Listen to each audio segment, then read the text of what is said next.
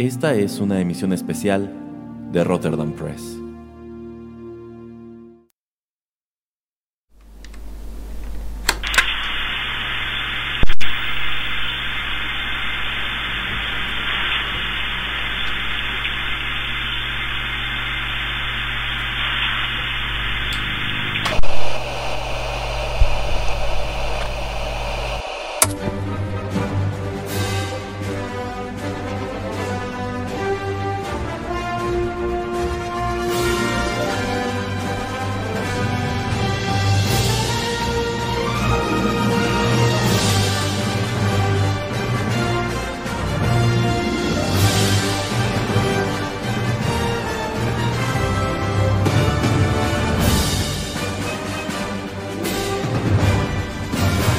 Los saluda Erasmo a través de los micrófonos de Rotterdam Press y qué bueno que nos acompañan en otra emisión especial del podcast. Y en esta ocasión, como se ha vuelto costumbre, me acompaña también el señor Juanito Pereira. Hola, ¿qué tal? Y estamos aquí para platicar con ustedes un rato sobre una de las series de streaming del momento. De hecho, el tiempo que estamos grabando esto, eh, pues esta serie acaba de dar su último episodio. Digamos que solo tuvimos unas cuantas horas para procesar todo lo que estuvimos viendo a lo largo de ella. ¿De qué serie se trata, señor Pereira? De la serie WandaVision. Efectivamente, WandaVision que está disponible en Disney Plus. Esta serie se estrenó el 15 de enero de este año y es eh, pues la pieza que da inicio a la denominada cuarta fase del MCU. Esta es una serie que ha generado su buen número de comentarios, que supo despertar muchísimo el interés del público, pero sobre eso elaboraremos en los bloques siguientes. Este programa estará dividido en tres secciones eh, esta introducción. Después vamos a, a, realizar unos cuantos comentarios generales libres de spoilers. Y ya en el último entraremos de lleno con spoilers. Así que, pues ya saben, si no quieren que les estropeemos las sorpresas de WandaVision, mejor pausen el programa, vayan a verla y ya después regresan a comparar sus opiniones con las nuestras. Eh, decidí traerles un par de canciones, un par de temas musicales relacionados con esta serie. No podemos utilizar su banda sonora en vista de que está muy reciente y muy restringida, pero eso, eso no quiere decir que no podamos escuchar algunas cosas relacionadas con la misma. Vamos con música, señor Pereira, y ya regresamos a platicar.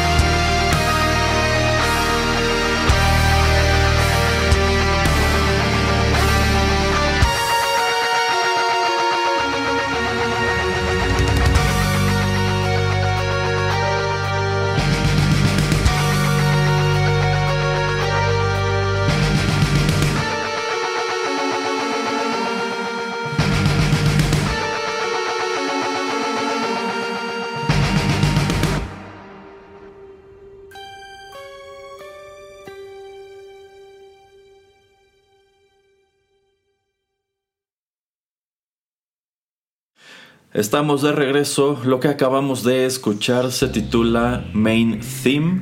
Esto fue interpretado por Neil Stenson. Se trata, por supuesto, del tema principal de WandaVision, la serie de streaming de Disney Plus. La música de este show fue escrita por Kristen Anderson López, Robert López y Christoph Beck, un equipo que dicho sea de paso, en su momento también tuvo a su cargo la música de la película animada Frozen. Y bueno, es el tema principal de la serie, que en este caso se escuchaba durante los créditos, durante esta secuencia al final de cada uno de los episodios. Eh, y, e insisto, no podemos utilizar la grabación original en vista de que en este momento sigue todo muy restringido. Pero bueno, vamos a platicar, señor Pereira, un poco sobre qué nos pareció esta serie de streaming, la cual, dicho sea de paso, viene estelarizada por Elizabeth Olsen. Saludos, Elizabeth. Eh, Paul Bettany y los acompañan en eh, papeles secundarios Catherine Hahn, Teyona Parris, Randall Park y Kat Dennings.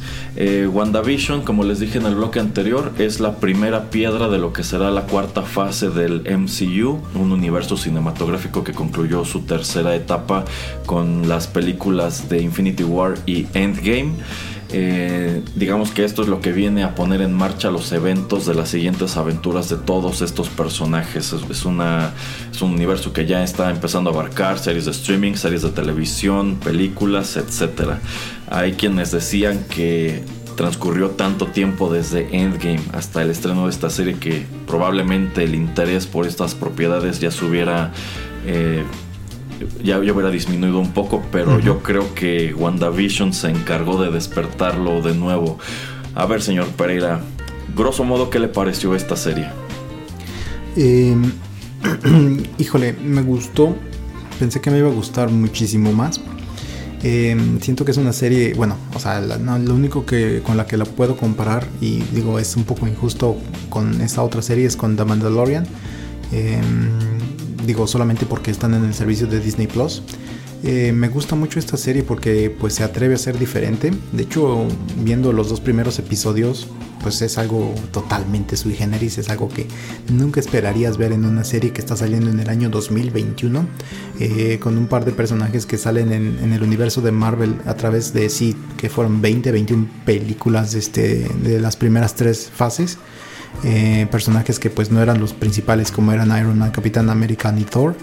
Em, pero es un producto muy interesante que pues eh, viendo ya el último episodio me dieron otra, otra vez ganas de, volver a ver eh, pues toda la serie desde un principio porque pues los dos primeros episodios em, se hacen un poquito extraños un poco raros em, Disney Plus bueno Disney decide lanzar este par de episodios juntos yo creo que a sabiendas de que tal vez la gente iba pues a sacarse un poquito de onda.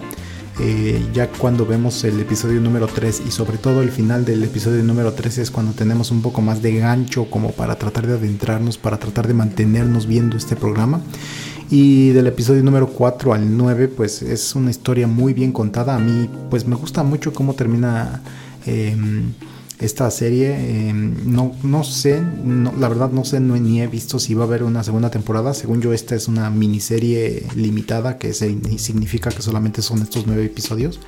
Si así es que bueno, em, siento que em, eh, la manera en que termina es coherente, obviamente siendo Marvel y sabiendo que hay una continuidad afuera de esta serie, pues obviamente tiene que darnos algunos hints, algunas pistas de otras cosas que pueden suceder. Em, que bueno, para ser una, serie de televisión, a mí me gusta que siempre haya un principio y un fin. Siento que esta serie lo tiene. O sea, alguien que tal vez no le interesan para nada los superhéroes puede ver esta serie, verla por eh, lo que es, lo que fue. Eh, un experimento, una manera diferente de ver superhéroes, de tener a gente con habilidades, con poderes eh, en un setting muy diferente y yo creo que funciona para alguien que pues no está acostumbrado a ver superhéroes, les va a gustar. Eh, y hablando un poco acerca de producción, estaba yo leyendo, estaba yo viendo que por lo menos eh, los primeros dos episodios que pues es, eh, son como episodios que suceden en los 50s y en los 60s, pues que obviamente utilizaron la manera de colocar las cámaras como para grabar la manera en que se grababan sitcoms en ese entonces, los efectos prácticos así de que no sé si se movía un plato en, se elevaba un plato y se movía como pues si alguien estuviera si no tuviera gravedad, etcétera, que también lo hicieron con el tipo de materiales y de tecnología que tenían en ese entonces. Entonces, si todo lo hacían con hilos, también lo estaban haciendo así con hilos y de esa manera, entonces eso me gustó mucho como que respetaron y como que es una manera de, de honrar a esas épocas y este tipo de historias y que se hayan decidido hacerlo con Wanda y con Vision, pues alguien que conoce un poco más de los cómics, un poco más de, las caricaturas,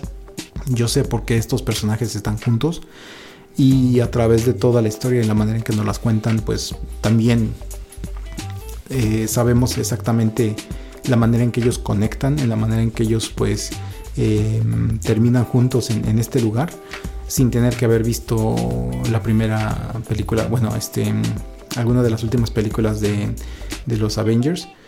Eh, y bueno, entonces se las recomiendo como estoy diciendo, les guste o no les gusten los superhéroes, es un experimento muy diferente, muy entretenido y pues que todo, todo sucede, bueno, 90-95% de la historia sucede aquí en este pueblo de Westview, entonces me gusta mucho, pero pues a, a su vez como que siento que le faltó un poquito de algo pero respeto mucho la, decisión de hacerlo de esta manera, esta historia.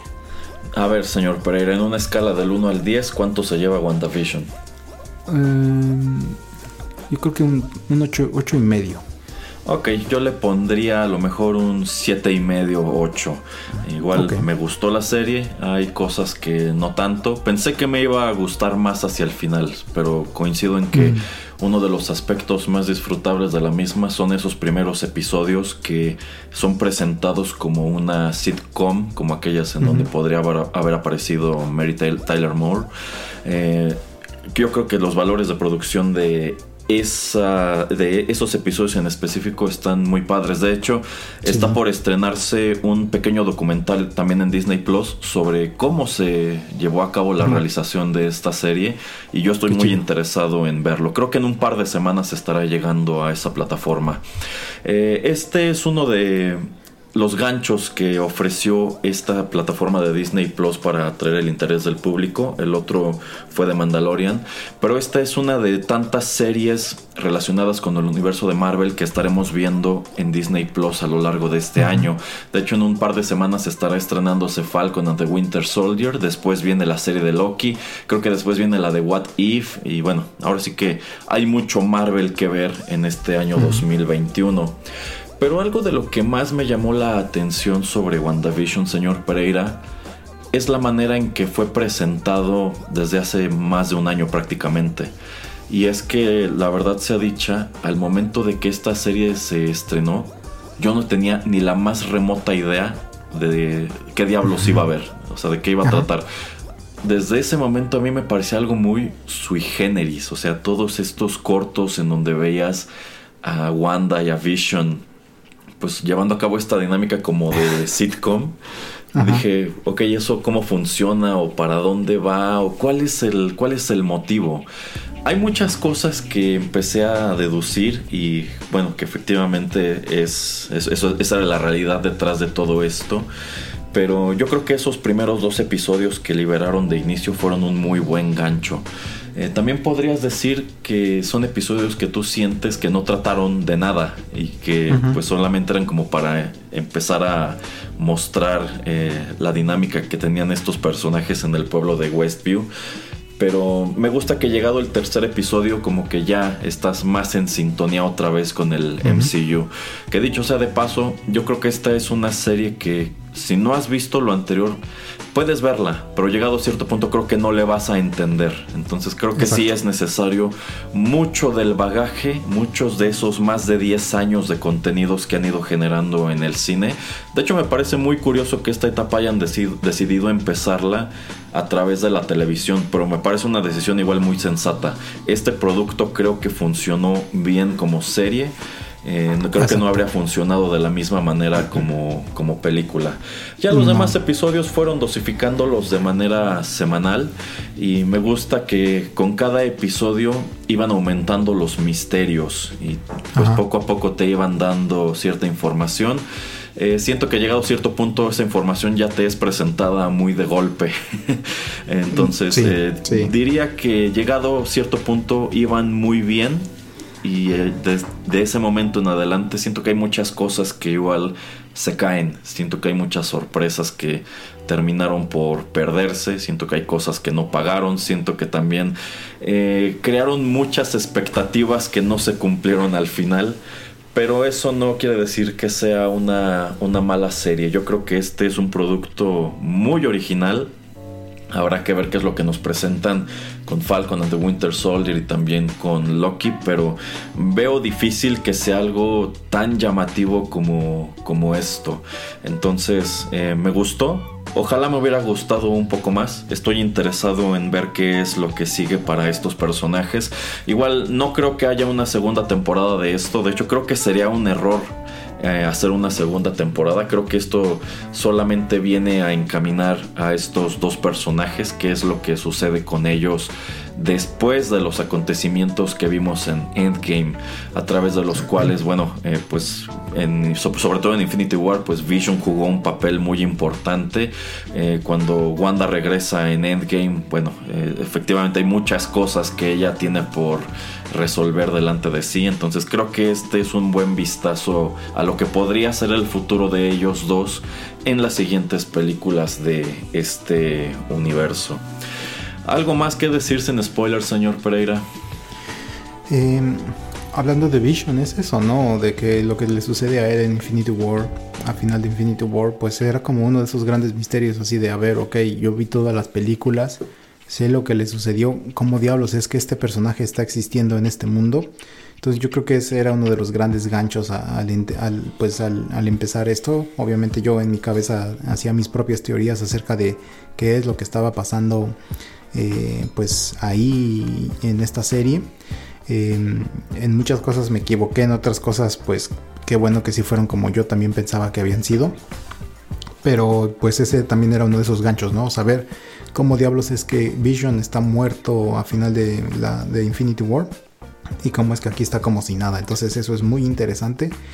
Eh, y la manera en que pues creo que todos los episodios excepto el último, casi todos eh, abarcan una mm, de cada eh, cierto mm, perfil mm, de, sitcom. Entonces, pues sí, tenemos que los 50, 60, 70, 80, 90 y no sé si, creo que también todavía hasta los 2000. Eh, entonces son seis episodios y ya al final, como dice Erasmo, los, es lo que iba a comentar, que yo creo que se cae un poco o pierde un poco el ritmo o se ve un poco eh, opacado eh, todo lo que está sucediendo en los primeros seis episodios con los últimos tres y pues también la visión eh, o la manera en que hay cosas sucediendo afuera de este mundo que donde está habitando o, donde está sucediendo este tipo de episodios tipo comedia em, de televisión donde existen o donde estamos viendo a, Wanda y a Vision. Yo creo que eso afecta para bien para mal pero pues esto lo vemos en la, última tercera parte de, esta serie y los primeros seis funcionan muy bien como lo que estaban siendo. Entonces pues digamos que de todas maneras los recomiendo. Es altamente original y otra vez es como The Voice no de lo que hablábamos en, en las dos emisiones de The Voice. Es una manera muy diferente de ver superhéroes es una manera distinta. Eh, obviamente en esta pues sí hay cosas que es mejor saber si es que uno conoce cómics, si es que sobre todo uno ha visto las películas, pero pues que de todas maneras es algo que se puede disfrutar al verlo. Y si no solo por la historia, sí por los valores de producción como ya comentaba Erasmo. Sí, sí, yo creo que todo lo relacionado con los sitcoms está padrísimo.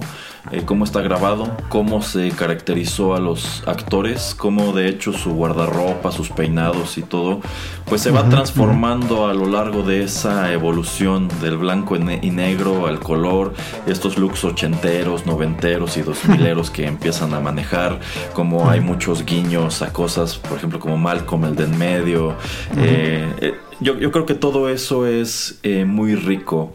Eh, tanto así que probablemente me hubiera gustado ver todavía más eh, referencias a ese tipo de, series. Pero bueno, igual algo que me gustó es que es una temporada corta. Son solamente nueve episodios. Mm, creo que cuentan lo que tenían que contar. Algunos dirán que pues dejaron fuera cosas que les hubiera gustado ver. Pero bueno, es la decisión que toma eh, que toman Disney y Marvel de qué es lo que quieren hacer con estos personajes y cómo los están encaminando a lo que estaremos viendo en otras series y en otras películas que se estrenarán de aquí al año 2024.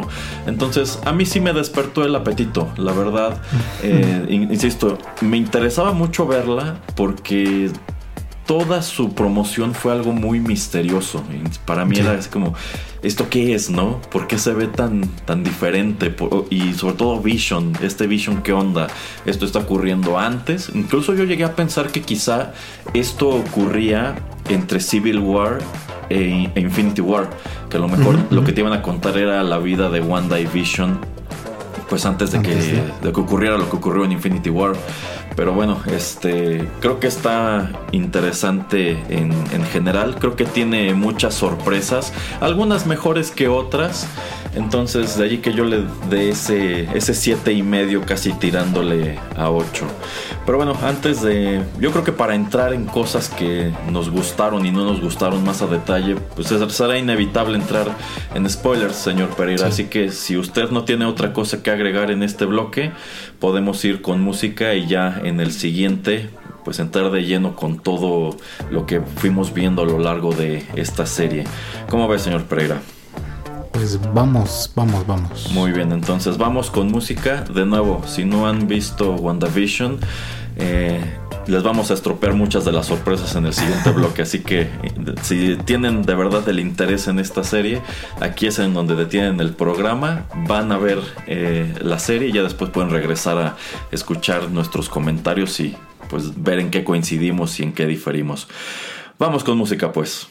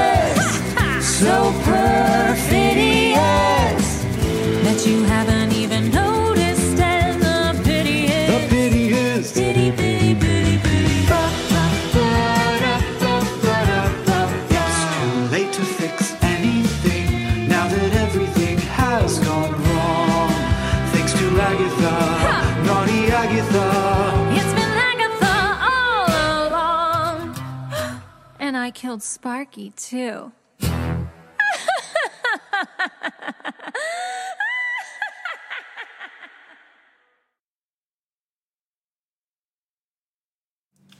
Acabamos de escuchar al conjunto The Hound and the Fox con su cover de Agatha All Along.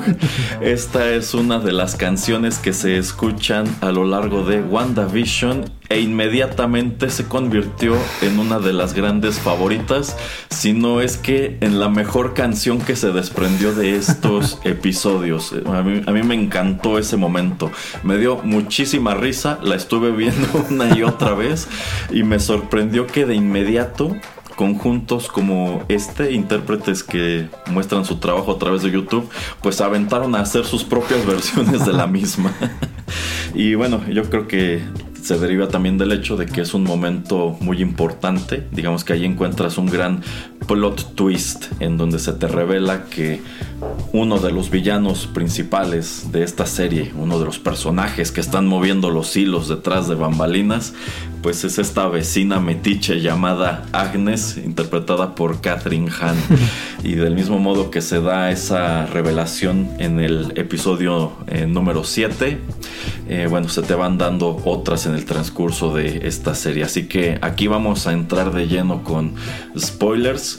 Eh, ¿Por dónde empezamos, señor Pereira?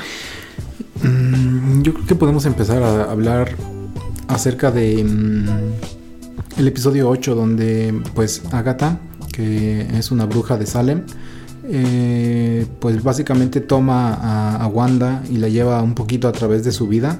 Si no conocemos lo que es Wanda, si no conocemos lo que es su vida, en el episodio 8 es donde pues podemos ver eh, a través de todo el episodio eh, donde surge por qué surgen sus poderes, em, su niñez, eh, la manera en que ella se está relacionando con pues otros personajes que tienen superpoderes, la manera en que empieza a relacionarse con Vision eh, y pues lo que sucede después de, Infinity War, eh, donde termina el cuerpo de Vision y pues lo que ella hace, ¿no? Que lo que no sabemos o lo que no sabíamos a ciencia cierta es qué diablos está sucediendo o cómo diablos es que hay tanta gente metida en, este lugar, que es un lugar real, porque al principio en, la primer, eh, en el primer episodio, eh, pues vemos que hay una como barrera que no deja, creo que es el primero, no, es el tercer episodio, creo, cuarto episodio, donde ya nos empiezan a explicar que es un, un, un hexágono, como se llame, donde pues está metida esta gente como prisioneros que Wanda los está controlando mentalmente, que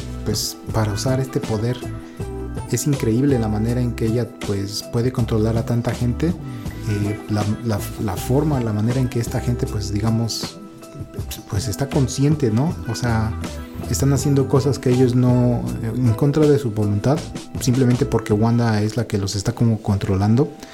Eh, y entendemos en el episodio número 8 que a través de todas las pérdidas eh, y todas las tragedias que ha sufrido Wanda, ¿por qué esto no, por qué le cuesta tanto trabajo dejar ir a Vision?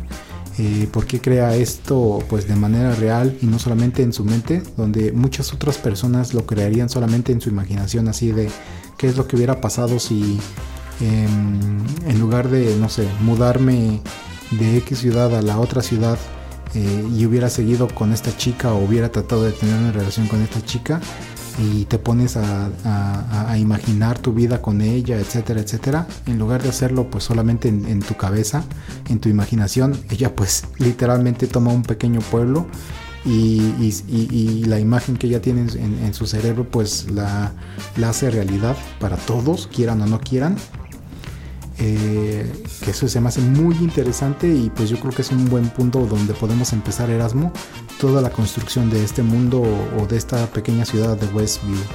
Que pues cuál es tu opinión acerca de eso eh, efectivamente, eh, esta serie transcurre al parecer unas cuantas semanas después de los eventos de Endgame. Y es que al final de esa película, efectivamente Wanda se pregunta qué pasó con Vision, ¿no? Ese es un misterio que no termina de resolver la película. Tú viste que él murió en Infinity War cuando Thanos le arranca la piedra de la frente, queda pues muerto, queda desactivado. Y pues tú entiendes que todo a lo largo de los acontecimientos de Endgame, Vision sigue muerto. Sí. A fin de cuentas, pues Vision es una especie de androide y lo que le daba vida era la Mind Stone. Sí. Entonces, eh, efectivamente, Wanda en su dolor, como descubres en el episodio 8, es una chica que a lo largo de su vida ha tenido muchas pérdidas. Primero perdió a sus padres, luego perdió eh, a su hermano y pues termina por perder eh, a Vision, que era su pareja romántica. Eh, bueno, pues ella se va a este pueblo de Westview y crea su propio mundo de fantasía, un mundo idílico, un mundo pues muy como de telenovela, de lo, como de sitcom de los años 50, en donde todos son felices y todo es bonito. Un mundo en donde ella está casada con Vision y llevan una vida feliz en un pueblo pequeño, tienen su propia casa, ella es ama de casa, él tiene un trabajo como oficinista que me parece muy chistoso que trabaja en una empresa de computadoras y a todos les sorprende que sepa tanto del tema. Este... Y esa es una fantasía que efectivamente mucha gente podría echar a andar en su imaginación, pero ella tiene el poder de hacerla real. Ella, digamos que tomó por asalto este pueblo de Westview y lo transformó en su propia sitcom y los habitantes son convertidos en los personajes de su día a día. Y, bueno, de paso, pues nos damos cuenta que es un personaje increíblemente poderoso para llevar a cabo todo esto, porque ni siquiera al Doctor Strange lo has visto hacer algo así por el estilo. ¿eh? Entonces, eh, bueno, pues digamos que ella crea esa realidad. Mientras tanto, en el mundo, en el mundo real, eh, Sword, que es algo así como la organización, este que vino a sustituir a Shield, que aquí te revelan que este, la amiga de, de Captain Marvel, se me, fue, se me fue su nombre, Mónica Rambeau. Mónica Rambeau. Eh, bueno, eh, eh, ella eventualmente es quien funda esta organización y bueno, después del el chasquido, cuando se resuelven los acontecimientos en Endgame, la hija, que es la niña a quien Captain Marvel conoce en esa película, bueno, ella ya creció, ella formaba parte de esta organización y es a quien envían a investigar pues esta anomalía y allí se encuentra a Randall Park que hace a este agente del FBI que también sale en la segunda película de. Ant-Man que igual se me hace un personaje muy simpático y son ellos y Sword quienes se ponen a investigar porque bueno al parecer el pueblo de Westview está allí pero se percatan que nadie puede entrar y ya eventualmente esa barrera que puso Wanda se hace incluso visible. Parece un campo de fuerza eh, pues escarlata. Y también por allí reclutan eh, a Darcy de las películas de Thor, interpretada por Kat Dennings, que son quienes se ponen a investigar toda esta cuestión y asoman a ese hecho de que eh, es Wanda quien puso esta barrera. Wanda creó su propia eh, realidad al interior de este pueblo. Y digamos que tiene como rehenes a todas estas Sí. personas. O sea, porque tú podrías pensar, son personajes de fantasía, pero no, son personas reales quienes en contra de su voluntad están interpretando a todos esos personajes, Sí. ¿no? Y pues a mí lo que me gusta es que a lo largo de los primeros tres episodios, a pesar de que todo se ve muy alegre y muy colorido, es muy efectiva la serie al hacerte notar que algo anda mal. Y tú sientes que algo anda muy mal detrás de todo esto. Por ejemplo, cuando Wanda y Vision ven a este hombre salir de la Ah, cloaca, que trae un traje de estos como de apicultor, y te das cuenta que Wanda como que puede regresar la acción, ¿no? o mandar a corte cuando es conveniente. o cuando se encuentra este como helicóptero de juguete Ajá, ajá. que está a color cuando todo lo demás está en blanco y negro. Entonces creo que el misterio, sobre todo al principio de la serie, es muy efectivo. Como que tú ves toda esta acción y dices, todo está muy raro, pero está muy simpático y demás, pero siento que hay algo mal aquí. Y ya eventualmente se te revela que, que es eso y que fuera de Westview, pues están tratando de encontrarle una solución a, a todo esto. Eh, entonces, por ese lado creo que hasta ese punto todo va, la verdad, eh, muy, muy, muy bien desarrollado y me gusta mucho la manera en que lo manejaron. Que efectivamente Wanda decidió crearse su mundito de fantasía y en vista de que ella cuando era niña veía ese tipo de materiales, que supongo que eran como, pues... eh, DVDs viejos o VHS viejos que le llegaban a, a, a Sokovia, que te lo presento como un pueblo de Europa del Este. Eh, bueno, pues digamos que esa es la percepción que ella tenía de cuál era la, de cómo era la sociedad estadounidense en esos años y es la manera en que ella decide presentarlo en su realidad. Sí, ¿Cómo ve, señor Pereira? sí, efectivamente. Eh, y bueno, en estos primeros tres episodios empieza a haber como glitches o empieza a haber otro tipo de situaciones que pues no se nos explican. Y bueno, en algún punto es cuando vemos a través de esta canción, a través de escenas, que muchas cosas son Agatha las que pues está haciendo que no todo vaya de la manera en que eh, Wanda quiere que vaya. Eh, Y mató también a Sparky. Ay, mala, qué mala. Pero lo que, a ver, Erasmo, ¿tú, tú qué piensas? ¿Por qué estaba eh, eh, Agnes ahí? O sea, es que eso es lo que no terminan de explicarte. ¿Por qué? ¿O ¿Ella entra? ¿Ella ya estaba ahí? ¿O, eso es lo que... Eh, bueno, es que efectivamente en el último episodio se te revela que ella ni siquiera vivía allí. O mínimo esa casa que está ocupando en la continuidad de Wanda no es suya, sino es de este de Evan Peters. Eh, entonces sí, ese es, yo creo que es un cabo suelto que no terminan de explicarte eh, de dónde salió Agnes. Mi teoría es que probablemente si era una persona que vivía en Westview y por las habilidades que tiene se dio cuenta de lo que cambió. Se dio cuenta, caray, como que ahora estamos todos metidos en esta sitcom y digamos que era una especie de espía, ¿no? A lo mejor ella todo el tiempo estuvo consciente de que la estaban obligando a interpretar a un personaje al interior de esa sitcom y como que no alzó la voz para tratar de desenmascarar a quien estaba llevando a cabo todas esas cosas. Eventualmente se dio cuenta de que era Wanda pero digamos que antes que confrontarla decidió esperar, decidió ser paciente. Y esperar un momento en que estuviera vulnerable para ahora sí eh, revelarse. Lo cual pues, a mí me parece un plan muy eh, inteligente. Y efectivamente descubres que ella estaba moviendo algunos hilos, no todos. Yo siento que eh, como que esas, esas escenas que te muestran como en el show de magia, efectivamente era su manera de estar tanteando el agua. Quiero ver eh, pues qué tan poderosa es esta chica, qué tanto está controlando la realidad y qué otras cosas puede hacer. O sea, digo, si puede eh, doblar la realidad de este modo, yo quiero suponer que es alguien muy poderosa, ¿no? Eh, eso es lo que yo creo que podría responder de dónde viene Agatha o Agnes. Sí, e, exactamente. Eso es de las. Bueno, tiene, creo que tienes razón. Yo creo que ella ya estaba ahí, pero que la, la magia de, de Wanda no, no la afecta. Em, y yo creo que sí, como estabas diciendo, como que estaba tanteando el agua, como estaba tratando de causar un poco de disrupciones, a ver cómo pues eh, reaccionaba Wanda. Y yo creo que también por eso hace este fake out de presentarle a su hermano, el recast. hermano. Yo creo que esta es una de las más grandes sorpresas de esta serie, ¿eh? Pero, ah. sí, sí. Pero, ¿tú qué piensas?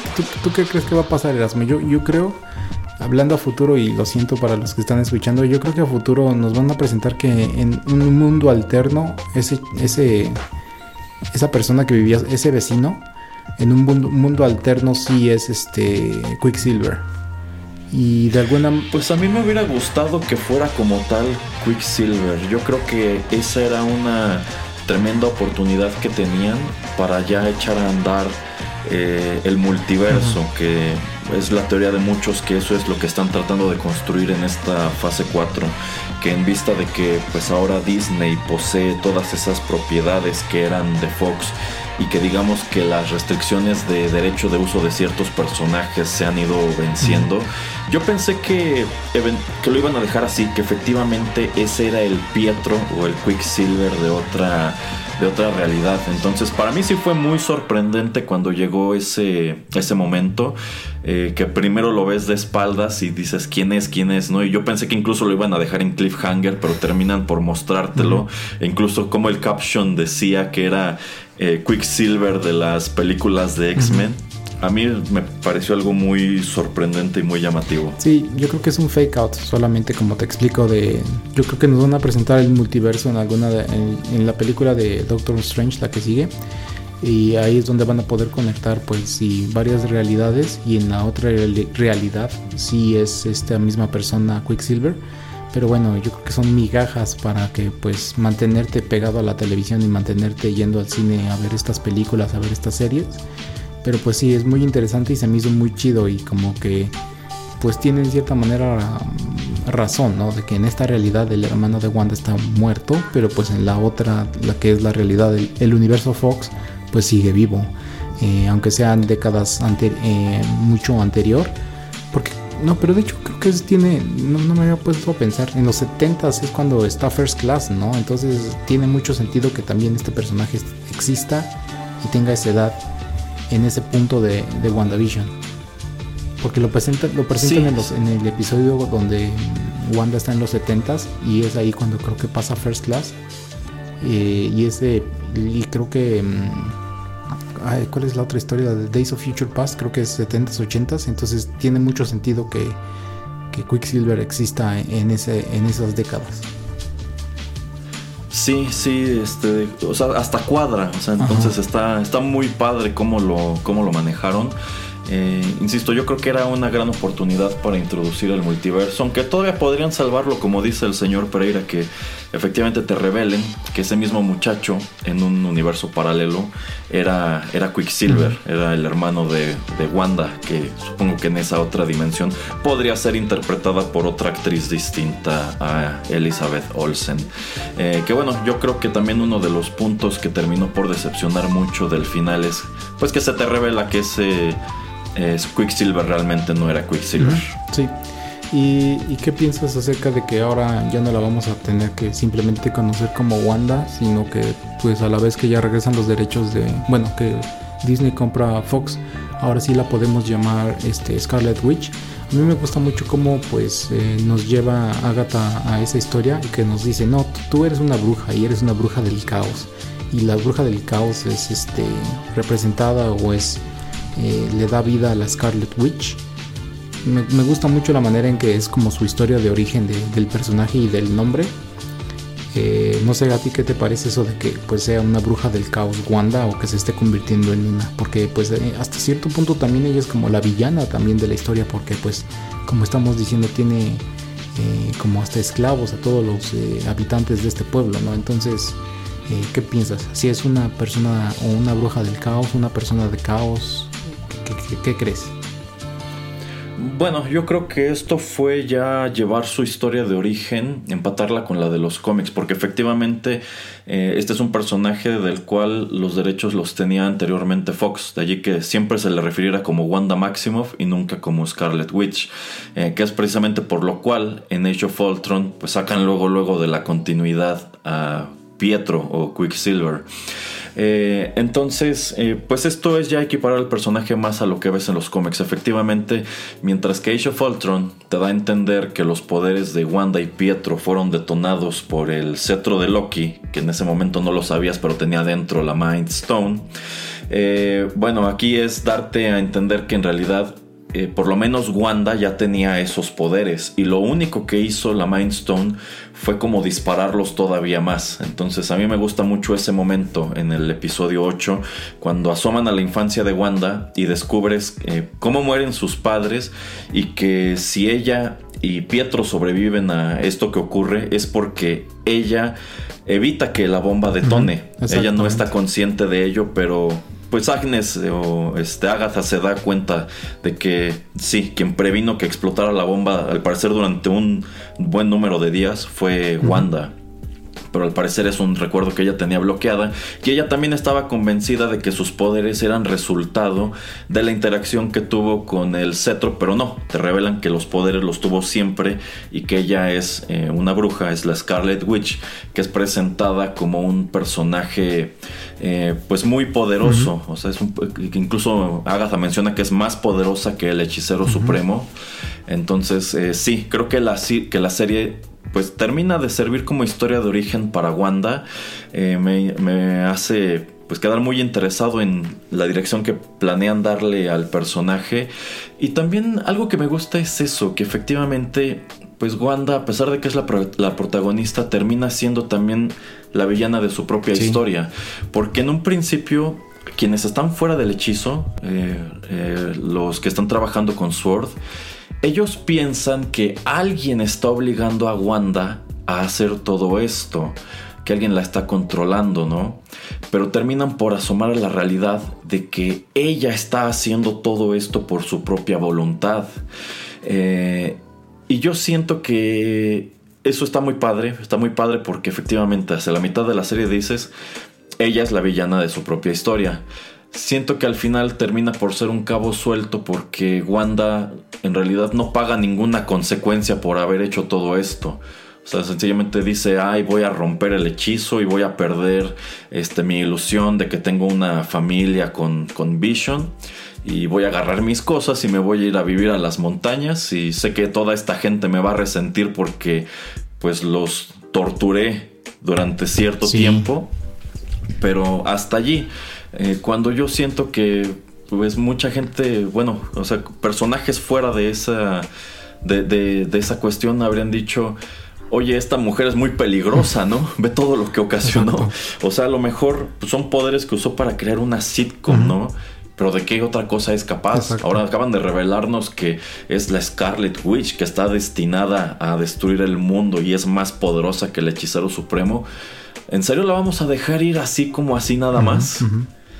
Entonces, eh, no sé, a mí me hubiera gustado y tenía este, el prospecto de que Wanda terminara pues en una muy mala nota. Así que terminara como por abrazar ese papel de, villana, ese papel de pues soy como, eh, soy esta, este ser y no puedo luchar contra eso y no sé, como que en mi dolor de que he perdido a tantas personas valiosas para mí, pues quiero que todo mundo sufra junto conmigo, ¿no? Pero bueno, es un escenario que terminó por no cumplirse, por lo menos en este punto. Y bueno, ¿y qué piensas acerca de, pues, de su contraparte que es Vision, que pues no sabíamos de dónde había surgido, por qué está ahí, pero pues también él en cierto punto también empieza a sospechar, empieza pues a tratar de eh, encontrar qué es lo que está sucediendo en este pueblo de Westview, porque eh, pues llega a un punto al final de, mm, del pueblo y pues no puede ir más allá de este. Eh, ¿Qué pensaste acerca de, de, su personaje? Yo digo que pues al principio los primeros tres episodios muy interesante, que él pues hacía su parte en su sitcom, eh, pero pues sí, había pequeñas cosas que mm, eran muy extrañas, no sabías lo que estaba pasando y pues termina él siendo un poco como el detective dentro de, esta burbuja donde pues está tratando de encontrar la, eh, la manera de, pues, si no de escapar, sí de entender lo que está sucediendo. Y mm, me gusta y no me gusta que al final pues es Wanda la que tiene que explicarle lo que está sucediendo pues a grosso modo. ¿Tú qué piensas acerca de Vision? Bueno, eh, yo creo que muy pronto en la serie te das cuenta de que algo anda muy mal, de que probablemente Vision es o una ilusión, aunque también eh, se especulaba que lo que Wanda estaba haciendo era pues animar el cadáver de Vision, sobre todo por este momento muy espeluznante cuando ella por un momento eh, logra, bueno, ve a Vision como se veía al momento de su muerte, ¿no? Con este hoyo horrible en la frente donde tenía la, la, piedra eh, y luego, luego como que corrige la continuidad para que se siga viendo como cuando estaba vivo. Eh, y bueno, también cuando te dan a entender que tras los eventos de Endgame, Wanda atacó el complejo de Sword para robar el cuerpo de, Vision, que bueno, ya al final te revelan que no fue así que la realidad es otra. Durante un punto eh, yo pensé que en realidad como que al final habría una confrontación fuerte entre Wanda y este Vision de fantasía, porque a lo largo de algunos episodios él mismo empieza a asomar al hecho de que algo anda mal, de que no tiene recuerdos, de que hay muchas cosas que se ven raras, que de pronto hay cosas que parecen romper la continuidad, hay personajes que dicen cosas que le resultan extrañas, ¿no? Entonces incluso yo llegué a... Bueno, y también este, cuando por ejemplo logra salir del hechizo y le dice a los miembros de SWORD que tienen que ayudar a la gente, que la gente dentro está este, pues, sufriendo. O por ejemplo también cuando él hace despertar durante unos segundos a este compañero suyo de la oficina. Y lo primero que este individuo hace es como que entrar en pánico, ¿no? Así de que tienes que ayudarnos y tienes que liberarnos porque Wanda nos está obligando a hacer esto. Y él como que empieza a sospechar todo esto, llega a un punto en donde sí confronta a Wanda, pero Quicksilver interrumpe esa, esa conversación y también los créditos. que me, se me hizo algo muy chistoso, como que Wanda dijo, chin, esto ya se me está saliendo de control, créditos, manda créditos, ya. Se acabó, este episodio. Y Vision, no, no, no, no puedes mandar a créditos cada que estamos teniendo esta plática. De hecho, buenísimo. Este... Entonces yo, pensé que efectivamente quien iba a terminar por romper este el hechizo iba a ser el mismo Vision, que iba a decir, sabes que esta es una fantasía, yo, yo no soy yo, o sea, esto no es real, tienes que regresar las cosas a como eran antes. Pero bueno, ese es otro prospecto que no se cumplió. Honestamente, no terminó por gustarme mucho lo que hacen con, con Vision y White Vision. Eh, porque bueno, tomando en cuenta que ese cuerpo original de Vision fue creado por Ultron y después digamos que le dieron vida utilizando la, la Mind Stone y también metiéndole la conciencia de, de, Jarvis, pues yo pensaría que es algo muy difícil de replicar, pero al parecer lo único que tuvo que hacer Sword fue desarmarlo y volverlo a armar. Entonces, eh, por ese lado no me encantó, aunque supongo que es la solución que, a la que llegó Disney para poder introducir otra vez a Vision en las siguientes películas, que yo estoy casi seguro que mínimo vamos a reencontrarlo en la siguiente película de Doctor Strange. Ahora, eh, nada más quiero señalar que qué buen trabajo hace Paul Bettany en esos episodios de las sitcoms en blanco y negro. sí, sí. Me pareció algo chistosísimo. y es una lástima que no esté haciendo más cosas de ese tipo. sí, los primeros, esos dos primeros episodios, y sobre todo cuando se pasa el chicle, ¿no? Y que como que se le, las tuercas se le amuelan, eso es muy, muy, muy, muy chistoso. Sí, sí, sí. Y es que, pues, vamos, todo se siente como sacado de una. de un programa así, ¿no? Es esa problemática de ay, mi esposo está mal funcionando porque se tragó un chicle y está atorado en cualesquiera que sean sus mecanismos internos. Sí, así es. Y bueno, nada más como para terminar, ¿qué piensas acerca pues de los personajes secundarios que están afuera de, de Sword, como es Mónica, como es este Darcy y como es el personaje de Randall Park? ¿Te gustó también que viéramos esa parte y te gustó que lo viéramos tanto como lo, lo vimos? Para mí sí, porque pues era importante explicar lo que estaba sucediendo y cómo se ataba al mundo de Marvel y a todo el MCU. Sí, sí, de hecho también se me hizo padre encontrarlos porque efectivamente son tu enlace con otras propiedades de este universo. O sea, de aquí ya te estás conectando a través de personajes secundarios con Ant-Man, con Thor y con Captain Marvel.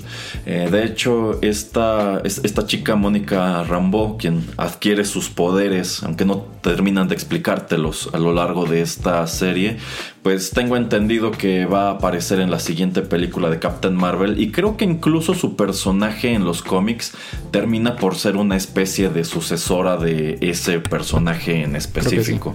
No sé si quieran llevar esa historia a cabo también tomando en cuenta que pues creo que a casi nadie le gustó este Brie Larson como Captain Marvel. Eh, la verdad a mí no me molestaría que la relevaran con esta otra actriz.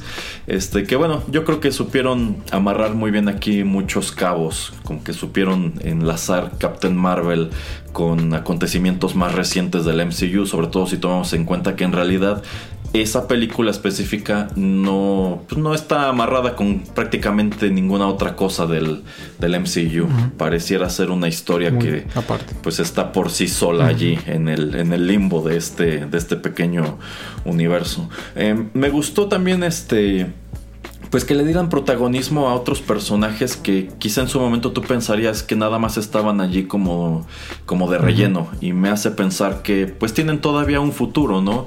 O sea, tú ves a Randall Park en Ant-Man 2 y piensas, bueno, pues es para todo lo que daba el personaje.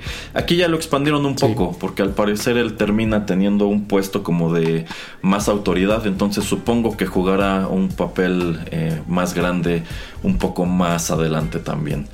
Este, y bueno, seguro los estaremos viendo en otras propiedades. Sí, tal vez los vemos más en, las series de televisión, aparecer más, ¿no? Como hacía Rosario Dawson en las de Marvel de Netflix, que sale como esta enfermera, entonces pues sí, puede ser. Eh, no sé si tengas algo más que agregar, porque digo, podemos eh, meternos muchísimo más a detalle a cada uno de los episodios, pero pues yo creo que a grosso modo cubrimos casi todo, ¿no? Sí, sí, bueno, nada más quisiera mencionar algunas de las teorías que circulaban sobre eh, pues en dónde iba a terminar esta serie o qué personajes podrían haber jugado un rol al interior de ella. Eh, sin duda el más mencionado fue Mephisto. Mephisto es un villano eh, que aparece en los cómics, es un personaje que a menudo se enfrenta con personajes como, como Doctor Strange o como Ghost Rider. Digamos que es algo así como como el diablo de esta continuidad. El diablo. Eh, sí, exactamente. Y se especuló que, por ejemplo, Agnes o Pietro o incluso esta otra vecina que era rubia que como que lucía muy misteriosa en el segundo episodio, se especulaba que alguien al interior de Westview podía ser Mephisto y era quien estaba pues manipulando todos estos acontecimientos y que probablemente sería el pretexto para introducirlo como el villano principal de la fase 4. Pero bueno, eso es algo que no sucedió. Eh, por allí yo creo que Paul Bettany cometió una tremenda metida de pata cuando dijo que en el último episodio de la serie habría un cameo nivel Luke Skywalker. Y esto haciendo referencia a lo que ocurrió en la eh, segunda temporada de The Mandalorian cuando eh, pues aparece Luke en el último episodio. Eh, y esto dio pie a que mucha gente creyera que probablemente Doctor Strange haría una aparición en la serie. De hecho, yo creo que más allá de ese comentario era algo que todo mundo estaba esperando. Si tomamos en cuenta que ya está confirmado que la siguiente película de Doctor Strange también contará con eh, Elizabeth Olsen en el elenco. Y tomando en cuenta que pues esta es una situación en donde Wanda tiene tomado como reina un pueblo entero y hay un domo de magia del caos visible para todo mundo y hay una agencia este, investigándolo y demás, pues yo creo que tú pensarías que es un acontecimiento que llamaría la atención del hechicero supremo, ¿no? Quien vive pues un poquito más para allá en Nueva York. Pero la verdad, a mí eso es algo que, que no me gustó para nada, ¿eh? Que pues tú pensarías, quien va a venir a arreglar este desastre es Doctor Strange, pero de él ni sus luces. No sé cómo vayan a explicar eso más adelante, no sé por qué no intervino. Cuando mencionaron eso de que habría un cameo de un personaje importante del MCU aquí, yo estaba totalmente seguro que sería Doctor Strange o mínimo Wong, o sea que iban a conectar este acontecimiento con, con eso de alguna manera, pero pues es una cosa que no se cumplió. Al final no hubo ningún cameo impresionante en el último episodio. Este, y bueno, pues el, Doctor Strange brilló por su ausencia. Ningún otro gran personaje del MCU este, apareció ni asomó las narices. Eh, entonces, eh, pues no se cumplió ni la teoría de Mephisto, no apareció Doctor Strange. Resulta que este Pietro no era Pietro y no sirvió como pretexto para introducir el multiverso o mínimo a los mutantes a esta continuidad. De allí que yo crea que en realidad pues el episodio final vino como que a ser muy decepcionante en ese aspecto. Muchas cosas que tú querías que ocurrieran no ocurrieron. Mucho muchas de las teorías que habían no se confirmaron, muchas cosas con las que te emocionaron pues no te las cumplieron tampoco. Eh, entonces, eh, así es como lo, como lo veo yo. Yo creo que eh, parte del mal sabor de boca que algunos se llevaron es eso, que estaban esperando algo muy grande y terminaron por no dárselos, o por lo menos no dárselos en, en este momento. ¿Usted este, qué opina del último episodio o de lo que le podría deparar a todo esto, señor mm, Pereira? Pues como comentaba al principio, se me hace una serie que mm, tiene un final a mí me gusta cómo te lo explican. Eh, también concuerdo contigo en el sentido de que pues eh, Wanda no tiene, mm, o sea, no paga por estos males que le causó a tanta gente. Eh, y digo, estoy feliz que me mantuve pues a raya acerca de todas estas historias, de todos estos rumores de que pues iba a pasar algo más grande de lo que vimos, porque pues así no eh, me sentí decepcionado con el último episodio, entonces esto de Mephisto también sí lo escuché, pero pues no le puse mucha atención. Eh, multiverso, Doctor Strange, todo eso, pues tampoco es que haya escuchado mucho acerca de esto. Y qué bueno, porque pues te digo, siento como que al final eh, la historia sí termina pues teniendo un final acerca de este Vision y de la familia de Wanda acerca, dentro de Westview. Entonces eso me gustó por eso le doy un 8.5. Eh, y pues yo creo que eso es también como para tratar de...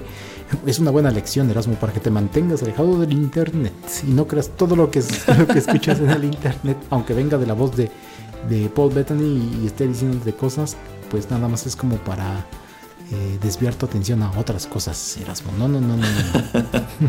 sí, creo que por ahí alguien debería darle un zape a Paul Bettany por haber dicho eso, porque sí, creo que generó una expectativa que, pues como no se cumplió, tú dices, hey, y mi cameo impresionante del MCU, ¿dónde quedó? ¿No? O sea, me, estás dando dos escenas post créditos y en ninguna de esas me lo cumpliste. Pues qué triste, ¿no? Este, bueno, igual ya para acabar, señor Pereira, ¿Cree que veremos más de Agatha Harkness en este universo? Eh, sí.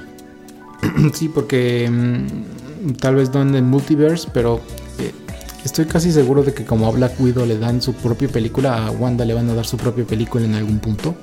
Y es cuando va a tener que regresar Agatha. Estoy casi seguro de eso. ¿Cuándo? No sé, pero yo siento que esa va a ser la manera. Sí, sí, y es que bueno, eh, en los cómics este personaje juega un papel muy distinto. Eh, es algo así como antagonista, pero también es eh, una de las personas que le enseña a Wanda a utilizar sus poderes. Entonces, tomando en cuenta que pues a pesar de que Wanda es muy a pesar de que Wanda es muy poderosa pero la que tiene como que el conocimiento este de otras cuestiones es Agatha no descarto que en su momento Wanda pudiera buscarla de nuevo para que le explique algunas cosas o que en su defecto alguien pudiera sacarla de este encantamiento y usarla para sus propios eh, propósitos. Yo creo que muchos fans estarían felices de volver a verla y quizá también de que siguiera teniendo su, su tema musical, ¿no? que insisto, a mí me pareció uno de los momentos más simpáticos de, de esta serie. ¿Algo más que agregar, señor Pereira? Eh, no, estoy esperando a Falcon y Winter Soldier. Eh, el avance que vi de Loki también me interesa. ¿Qué, tanto se le antoja a Falcon and the Winter Soldier, señor Pereira? Pues yo creo que va a ser como una body cop, uh, una comedia body cop de que van a tratar de resolver algún caso y hasta ahí. Entonces va a ser algo como un road trip eh, agradable y chistoso y hasta ahí. Entonces va a ser algo ameno que no va a ser tan serio como tal vez WandaVision o como algún otro tipo de de película que tal vez vemos en DC. Eh, yo creo que va a ser algo super light y obviamente con algún tipo de momento serio, pero no tan serio como, no sé, Daredevil, por ejemplo. Entonces yo creo que va a ser una un, un, buen balance, algo donde te vas a entretener. Eh, y por eso creo como que creo que va a ser algo interesante y que me va a divertir por, por, por la primavera del 2021. Ya.